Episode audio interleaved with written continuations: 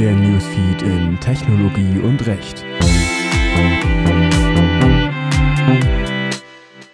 Mietzahlungen in der Corona-Krise. Die Neuigkeiten im Zusammenhang mit Mietzahlungen während der Corona-Krise überschlagen sich zurzeit. Adidas will keine Gewerbemiete mehr zahlen, dann schließlich doch wieder. Und auch andere Unternehmen prüfen ähnliche Maßnahmen, so etwa HM und Deichmann. Achtung, Verwechslungsgefahr. Vorab muss festgehalten werden, dass die Debatte der Unternehmen zur Aussetzung der Mietzahlung grundsätzlich wohl nicht auf das neue Corona-Gesetz zurückzuführen sind. Dort werden zwar etwaige Zahlungsverweigerungsrechte für Verbraucher und Kleinstunternehmer geregelt, aber erstens zählen die oben genannten Unternehmen nicht zu dem gerade genannten Personenkreis und zweitens gelten die Zahlungsverweigerungsrechte ausdrücklich nicht für Miet- und Pachtverträge. Für Miet- und Pachtverträge hat der Gesetzgeber ein anderes Hilfsinstrument im Rahmen des Corona-Gesetzes gefunden. Danach gilt, dass ein Vermieter seine Mieter nicht nur deshalb kündigen kann, weil im Zeitraum vom 1. April 2020 bis zum 30.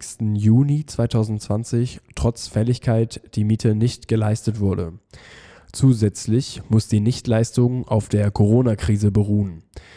Dadurch wird klar, es besteht grundsätzlich eine Zahlungspflicht.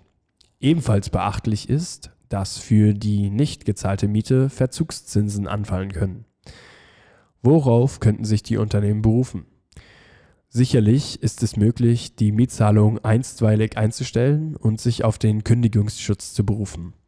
Letztlich bedeutet das aber nur einen verzinsten Zahlungsaufschub.